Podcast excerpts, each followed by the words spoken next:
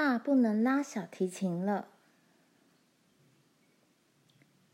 这场大风雪似乎永无止境。有时候它会停歇一会儿，随即又开始咆哮，以更凶猛的声势从西北方扑过来。三天三夜尖叫呼号的风，加上无休无止的冰屑，愤怒地打击着这幢黑暗寒冷的房子。然后太阳出来了，也许只有从早上到中午那么一下子。接着，狂怒的风与冰雪又来了。在寒冷的夜里，有时罗兰在半睡半醒之际，恍惚梦到屋顶被风刮薄了。暴风雪有天那么大，它狰狞的贴在屋顶上，用一块无形的大布在薄得像纸糊的屋顶上擦了又擦，直到擦出一个洞来，然后朝罗兰尖着嗓子叫。咯咯嘲笑，还有哈哈大笑。随即，大风雪旋身冲了进来。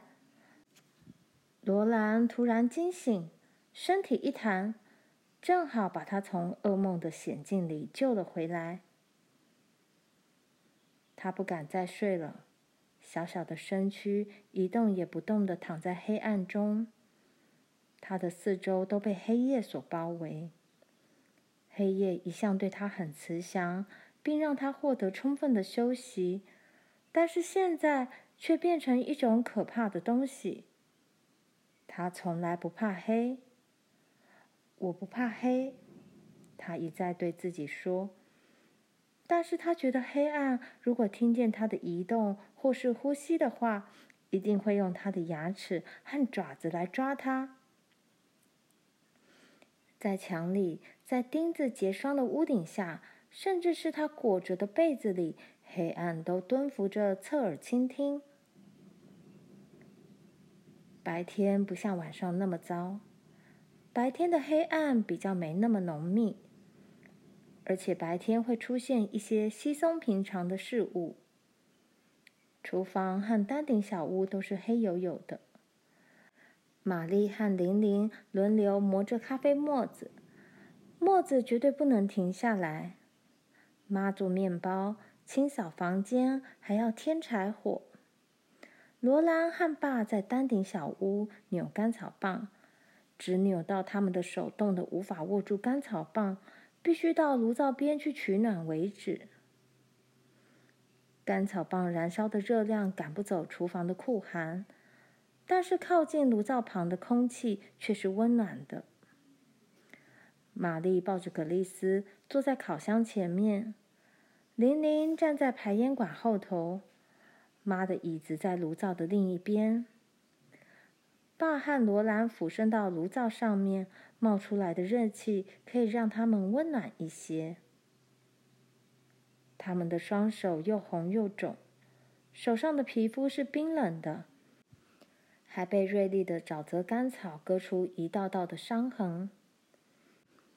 干草把他们大衣的左侧以及大衣左袖下缘一带都割破了。妈把割破的地方补好，但是干草又把补好的地方割破。早餐他们吃褐色面包，妈把面包切片烤得热热脆脆的，她让他们沾着茶吃。她说。你设想的很周到，查尔斯，准备了这么多茶叶。家里还有很多茶叶和糖。这一天的第二顿饭，妈煮了十二个带皮的马铃薯。小葛丽丝只需要吃一个，其他的人一人吃两个。妈坚持要爸吃掉多余的一个。她说：“这些马铃薯都不大，查尔斯。”你必须保持体力，反正不吃也是浪费。我们不要了，对不对，孩子们？他们都这么说。不要了，妈。不啦，谢谢你，爸。我真的不要了。的确，他们并不真的饿，但是爸饿了。当他沿着晒衣绳从暴风雪中挣扎着走回家时，看他那种热切渴望褐色面包和热气腾腾的马铃薯的眼神，他们就知道爸饿了。其他的人却只有厌倦，厌倦这种风，这种寒冷，以及这种黑暗，厌倦了褐色面包和马铃薯，厌倦了无精打采和单调呆板的生活。罗兰每天都会找些时间来念书。每当纽扣可以燃烧一个小时的干草棒时，他就走到炉灶和饭桌之间，在玛丽的身边坐下，然后打开学校的课本。但是他觉得既无聊又愚蠢。他记不住历史。他把头靠在手上，看着石板上所写的问题。他不知道如何作答，也不想去作答。妈说：“孩子们，孩子们，别再闷闷不乐，大家打起精神来。罗拉和玲玲，快点做功课，然后我们来娱乐一下。”玲玲问道：“怎么娱乐，妈？”妈说：“先把功课做完。”做功课的时间一过，妈拿起自修课本第五册，她说：“现在我们来看看你们凭记忆能背出多少。玛丽，你先背，你想背哪一段？”玛丽说：“嗯，雷古卢斯大将演讲词。”麻烦动书页，把那一段找到，玛丽开始背了起来。无疑的，你以为因为你用自己的价值来批判罗马人的价值，我会破坏自己的誓约，而不会忍受你的报复。玛丽能够背出这段精彩万分的挑衅演讲词。凭借我年轻力强的手臂，能够挥舞枪矛，我在你的首府公然蔑视。我不是曾征服你的部队，焚烧你的城池，用战车轮拖着你的将军奔驰吗？厨房似乎变得庞大，暖和些了。大风雪的威力比不上这些字句来得强而有力。妈称赞他：“你背得真好，玛丽。现在该罗兰了。”嗯，老。杜巴该隐，罗兰开始背书。这首诗让他从位子上站起身来。这首诗得站起来背，好让你的声音配合着老杜巴该隐铿锵有力的节奏。老杜巴该隐是个有力量的人，在地球还年轻的日子里，他的火炉闪耀着强烈红光。他的铁锤击打声。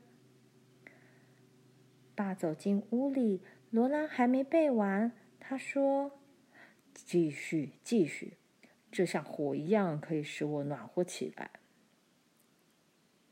罗兰继续背下去。把脱下被雪冻得又白又硬的大衣，俯身到炉灶上，把冻结在眉毛上的雪融化。还唱到“杜巴该隐万岁”，我们忠实的好朋友就是他。因为犁头和犁，我们应该赞美他。但是在迫害抬头的时候，独裁者做了主人。虽然我们会为了犁而感谢他，但是我们却不会忘掉刀和剑。妈把书本合上。你每个字都记得清清楚楚，罗兰、玲玲、格丽斯，明天轮到你们背书。接下来又该去扭干草棒了。罗兰在寒冷中发着抖，扭转锐利的干草时，他想起了更多的诗句。明天下午是个令人期盼的时刻。第五册课本充满了美丽的演讲词和诗句。他希望能像玛丽一样记得多，记得完全。有时候大风雪会停下来，旋风转为稳定的直风。风雪过后的天空一片清朗。爸出门去运干草，接着罗兰和妈很快的把衣物洗好，晾到户外去晒干。没有人知道大风雪什么时候会再来，雪层可能随时升起，来得比跑马还快。爸离开镇里到草原上实在不安全。有时候大风雪会停歇半天。有时候从早晨到日落都有阳光，但是大风雪总是伴随着黑夜一起来。在这样的日子里，爸会运回三匹干草，在等爸回来把大卫牵进马厩这段时间，罗兰和妈静静的辛苦工作着。他们常常抬头看着天，并且聆听风声。玲玲则静静地从玻璃窗的探视孔望着西北方。爸常说：“要是没有大卫，他根本没办法工作。”爸说：“他真是一匹好马，我从不知道有这么好、这么有耐性的马。”每次大卫掉进雪洞时，他总会静立不动，一直等到爸把雪铲开，把他弄出来。然后他会很安静的、很有耐性的拖着雪橇绕过雪洞，继续向前走，直到他又掉进雪层下面。爸说：“真希望我能有些燕麦或玉米喂他吃。”咆哮尖叫的风又回来了，疾风的雪又开始旋转。爸说：“嗯。”这些草够用上一阵子了，多亏有大卫。晒衣神引导他去马厩，又回到屋里。家里有干草，还有点小麦和马铃薯。当暴风刮起的时候，爸已平安回到家了。每天下午，玛丽、罗兰和玲玲吟诗，甚至葛丽丝也会被玛丽的小绵羊和朵朵猫丢掉了她的羊。罗兰喜欢看葛丽丝和玲玲听她吟诗时那种兴奋的发亮的蓝眼睛。听着，我的孩子们，你们应该听过保罗·雷佛里午夜骑马出走的故事。时间是在七十五年四月十八日。当今还活着的世人，几乎没有人记得这有名的日子和年份。他跟玲玲都喜欢一起背诵《天鹅窝》。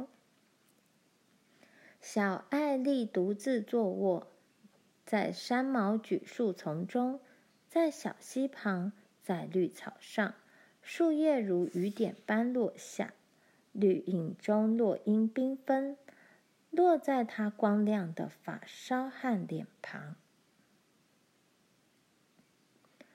那儿的空气温暖而宁静。阳光下的绿草暖洋洋的，清澈的水流唱歌给自己听，树叶也轻轻的呢喃，草地上的小虫发出昏沉沉的鸣叫声。当他们跟小艾丽在一起时，罗兰和玲玲几乎忘了寒冷，他们几乎听不到风声和旋飞的硬雪刷在墙上的声音。一个静谧的早晨，罗兰下楼时，发现妈一脸惊讶的表情，而爸则哈哈大笑。他告诉罗兰：“到后门外去看看。”罗兰跑过丹顶小屋，打开后门，有一条粗糙、低矮、由灰白色的雪堆成的隧道，通向幽暗的地方。隧道四面的墙和地面都是雪做的。它的雪顶很坚实的衔接后门顶。爸解释道：“今天早上我必须学地鼠一样爬到马厩。”罗兰问：“可是这个隧道你是怎么做的？”爸很高兴地说：“哦，我把隧道尽量做低，只要能钻过去就行了。我先把雪挖起来，朝我身后推。”扔到上面我先前凿开的洞外面去，然后才用最后挖出来的雪把洞封闭。雪是防风的最佳材料。只要这个隧道不塌下，我可以很舒服的去做杂物。妈问：“雪有多深？”爸回答：“我不太清楚。大雪堆积的比丹顶小屋的屋顶还要高。”妈惊叫起来：“你是说这房子已经埋在雪里了？”爸回答：“这不是很好吗？你有没有注意到厨房比前些时候要暖和多了？”罗兰跑上楼，在玻璃窗擦出一小块地方向外望。他真不敢相信自己的眼睛，大街跟他的眼睛齐平了。他从闪闪发光的雪面上望过去，看见霍桑杂货店正面方形空白的市墙，就像一片坚固的木板围墙从地面冒出来。他听见一声欢呼。接着看见马蹄很快地从他眼前跑过去，八只修长的棕色马脚带着灰色马蹄疾驰而过，然后跟着一辆长长的雪橇，有两双皮靴踏在雪橇上面。他仰头朝上看，但是雪橇已经过去了，看见的只是天空中炫目的阳光。他跑下楼到温暖的厨房。告诉大家他所看见的景象。爸说：“是怀德兄弟，他们是去拖干草的。”罗兰问他：“你怎么知道，爸？我只看见马蹄，还有皮靴。”爸说：“镇里除了我，就只有他们兄弟赶到镇外去。大家都怕大风雪随时会来。”怀德家这两个孩子正忙着把他们的沼泽干草从大沼泽区拖到镇里来，以每一雪橇干草三块钱的价格卖给人家当燃料。妈惊叫起来：“三块钱？”对，以他们所冒的危险来说，这是合理的价格。他们冒的险很值得。要是我能像他们一样就好了。可是他们有煤炭烧。我们只要有足够维持下去的干草，我就很高兴了，更别提去卖了。我原先并没有想到要靠干草来做冬天的燃料。罗兰大声地说：“他们走过去的时候，跟房屋一样高。”他仍然很兴奋，因为他从没像小动物一样，好比像地鼠。趴在地上看着马蹄、雪橇和皮靴从他眼前经过，这实在是一次很奇怪的经验。妈说：“他们没有陷落到积雪里去才是奇迹呢。”爸狼吞虎咽吃着烤面包，喝着茶。他说：“哦，一点也不奇怪，他们不会陷下去的。这种风把雪挤得像石头一样硬。”大卫的蹄甚至不会在雪上留下痕迹，唯一麻烦的是草丛，草丛下面是松的。他很快穿上大衣，围上围巾。他开玩笑地说道：“这两个孩子今天早晨比我抢先一步，我因为挖隧道而耽误了时间。现在我该去把大卫从马厩挖出来，趁有阳光的时候去拖些干草回来。”爸随即走出去，把门关上。妈说：“爸有了那条隧道，心情愉快多了。他能够避开大风，做杂物时也会舒服一点。真是谢天谢地。”那一天，他们无法从厨房的窗前看到天空，冷空气也无法从雪中渗进来。因此，罗兰领着玛丽到丹顶小屋去教她扭干草棒。玛丽一直想学做干草棒，然而丹顶小屋实在太冷了。由于她看不到罗兰如何扭干草，如何压住草树，如何把草树的两头塞好，所以他花了很长时间去摸索。但是最后，他终于学会了，而且做得很好。他们做了够一天燃烧用的干草棒，只停下几次去烤火取暖。不久，厨房开始暖和起来，他们不必再围在炉灶旁边。屋子里非常静，唯一的声音是妈和玛丽的摇椅声，石笔在石板上滑动的声音，茶壶悦耳的嗡嗡声，以及他们自己轻轻交谈的声音。妈说：“雪积得这么深，真好。”但是他们望不见天空，即使他们看见了也没有用。要是低垂的灰云升得很快，他们想阻止也没有办法。他们帮不了爸的忙，只有希望爸看见云层时能尽速跑到可以遮蔽的地方去。罗兰心里虽然这样想，但是每次都还是急急的跑上楼，在寒冷中朝窗外眺望。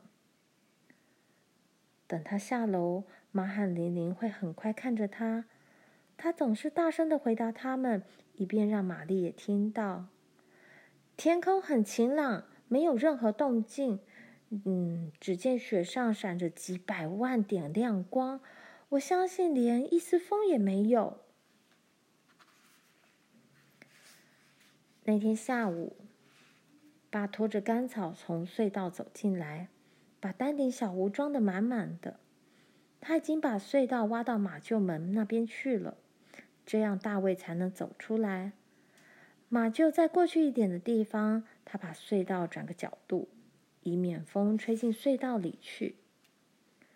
他说：“我从来没有见过这种天气。”气温一定低于摄氏零下四十度了，而且一丝风都没有，整个世界好像都冻僵了。我希望这种低温能持续下去，因为这样经过隧道去做杂物一点也不辛苦。第二天的天气跟前一天完全一样，寂静、昏暗、温暖，仿佛是一个做不完而且永不改变的梦。就像时钟单调的滴答声一样，当时钟轻轻喉咙准备敲响时，罗兰被他突如其来的声音吓得从椅子上跳了起来。不要那么紧张，罗兰。妈喃喃的声音让罗兰觉得自己好像在半睡半醒中。那一天，他们没有吟诗，没有做任何事情，只是坐着。那天夜里也是一片沉静，但是第二天，他们被狂呼怒号的风声吵醒，抽搐盘旋的风雪又来了。爸进来吃早饭时说：“糟了，隧道很快就完了。”他的眉毛上又结了白白的霜，大衣围巾也被冻得僵硬，寒冷又把温暖逼回炉灶。我原先还希望我的隧道能经得起一次大风雪的攻击呢。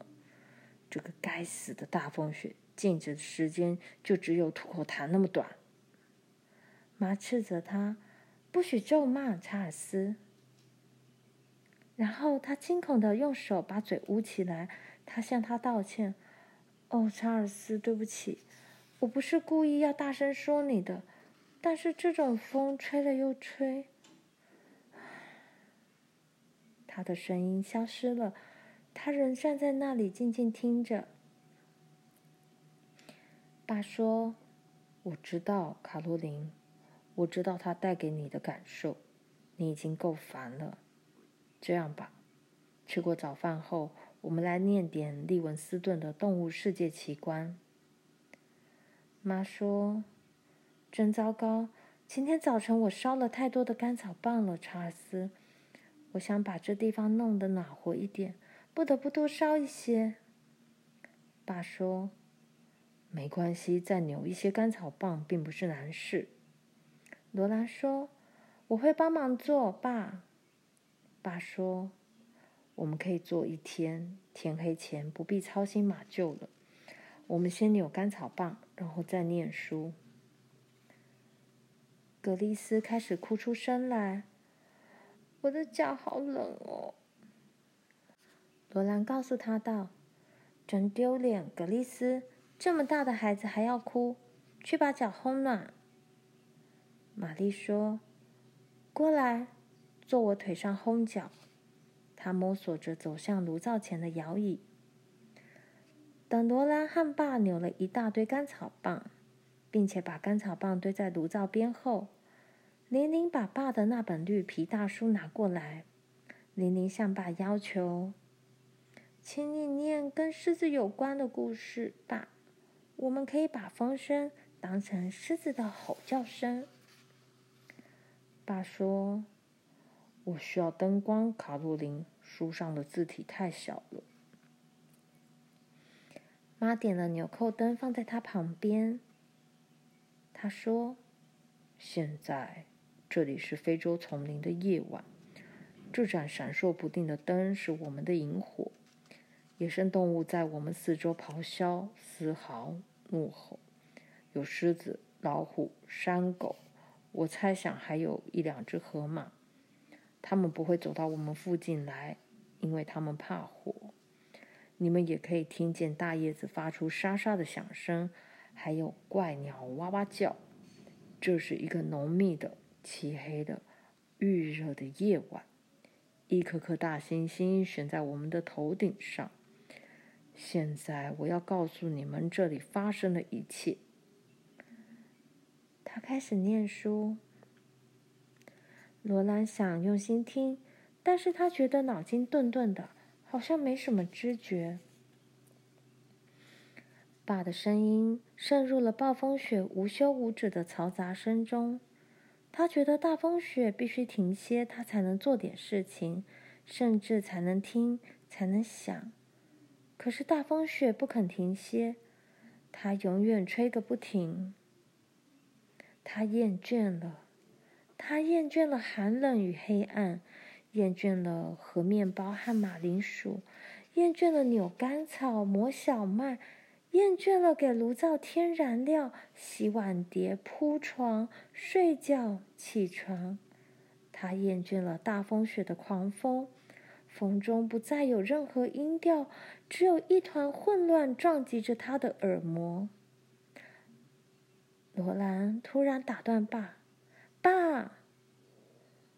可不可以拉小提琴？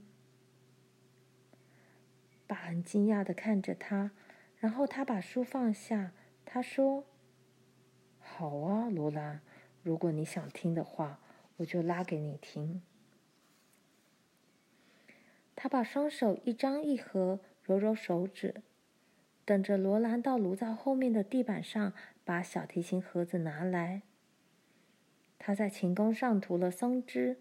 把小提琴放到下巴下，琴弓在弦上轻轻一触。他望着罗兰。罗兰说：“拉邦尼之冬。”爸一面拉琴一面唱：“邦尼东之山坡和河岸，你们为什么这样清新美丽？”可是小提琴发出来的每一个音符都有点不对劲。爸的手指很笨拙。琴声沉重，一根弦突然断掉。爸好像很惭愧地说：“我的手指处在寒冷中太久，变得僵硬麻木，我不能拉小提琴了。”他把小提琴放进盒子里，他说：“把它放好，罗兰，以后再拉吧。”妈说。我正要帮你个忙，查尔斯。